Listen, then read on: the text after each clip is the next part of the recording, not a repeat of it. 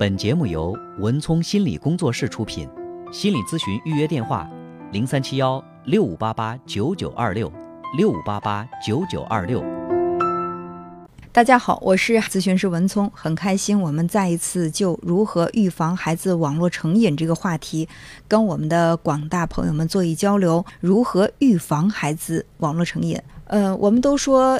国有国法，家有家规嘛。前面我也谈到了，一个家庭如果缺少规则感的话，那么这个孩子可能就会在很多方面显现出问题来。我举过一个我朋友的例子，我在他们家做客的时候，我就发现他们家最缺少的就是规则感。孩子在玩手机的时候，这会儿父母没有看到，或者说这个父母心情好，我就置之不理。突然之间，父母焦虑起孩子的学习了，那不管三七二十一，就先把你。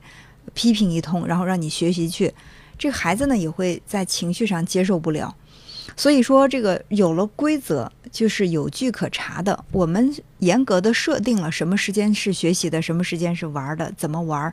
那么我们每一个行为都是可以按照我们的这个规则来执行，而且这个规则是大家共同制定的，这就对孩子来说更有说服力，比你的大吼大叫对孩子更有用处。那么现在有很多家庭呢，是存在着这三种情况。第一呢，就是完全没有规则感，就像我提到的我的这位朋友，孩子可能今天莫名其妙的，就是不管怎么玩，家长都不说他。那第二天呢，刚玩了五分钟，父母呢就大吼大叫让他放下手机，这是毫无规则的，凭父母的心情来。那第二种呢，就是家庭当中参与孩子教育的人太多了，每个人都有一个规则，这些规则不统一。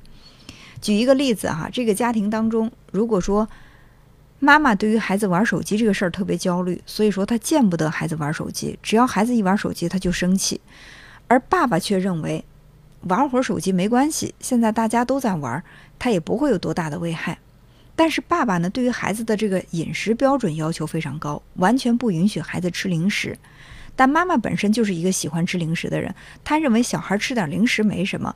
她在对于孩子吃零食这方面，她的标准就比较低。爷爷奶奶也参与了这个孩子的教育，爸爸妈妈都对孩子的学习成绩要求比较高，但是爷爷奶奶却认为这个孩子只要学习差不多就行了，没有必要把这个标准定得那么高，去为难孩子。那么我们试想一下，孩子在这样的一个家庭环境当中生活，他会是一种什么样的状态呢？我们基本上可以断定，他既喜欢吃零食，也喜欢玩手机，而且学习也搞不好。为什么会有这样的一个结论？因为人都是有趋利避害的本能的，就是我们总会去选择那个对我更有利的方面。那比如说，孩子在玩手机的时候，妈妈不高兴，说不能玩。这个时候，孩子会把爸爸搬出来，我爸说了可以玩手机。当爸爸让孩子不允许吃零食的时候，孩子会说，我妈给我买的零食。当爸爸妈妈对这个孩子说：“你要好好学习，你的成绩已经下滑了。”这时候，孩子就会跑到爷爷奶奶那儿躲起来，因为爷爷奶奶对他的学习、对他的作业没有太高的要求。所以你看，不统一的话，那么这个标准其实有，真不如没有。呃，那么还有第三种情况呢，就是虽然制定了标准，但是呢，任何人都可以随意破坏，包括家长。别看这个标准是家长制定的，但是。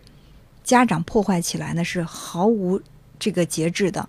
我就有一次听到我的一位朋友在给他的孩子打电话说：“啊，你赶快收拾一下，我们在哪哪儿见面？下午我带你去逛街。”然后这个时候孩子可能说：“不是说下午让我写暑假作业吗？”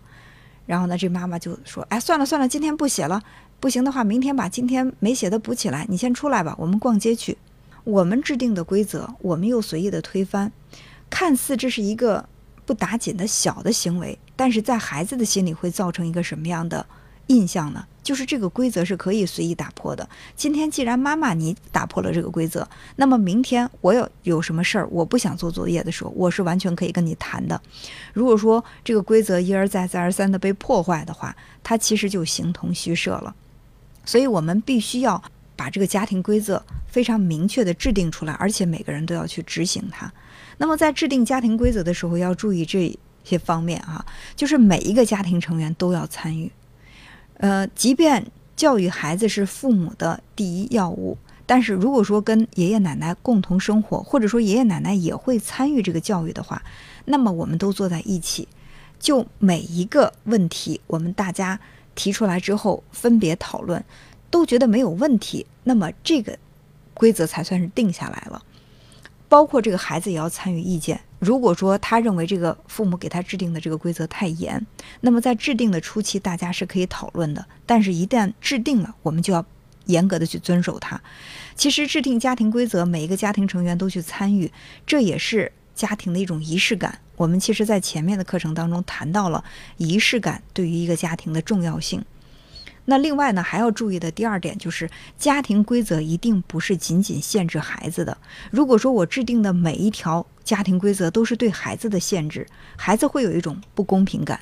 所以，既然是家庭规则，最好是每一个家庭成员都要在这个规则之内，这样呢，孩子在心里才会觉得这个规则是公平的、公正的，他也更愿意去遵守。而且，这个家庭规则的建立，并不仅仅是。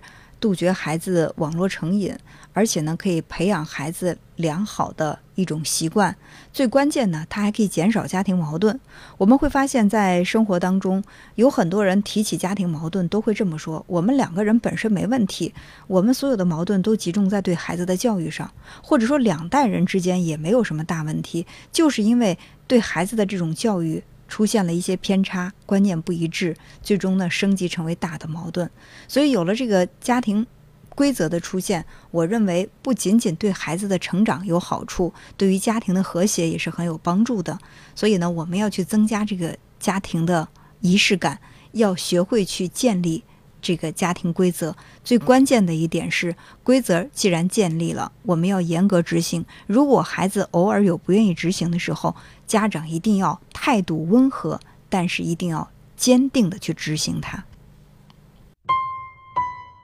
本节目由文聪心理工作室出品，心理咨询预约电话：零三七幺六五八八九九二六六五八八九九二六。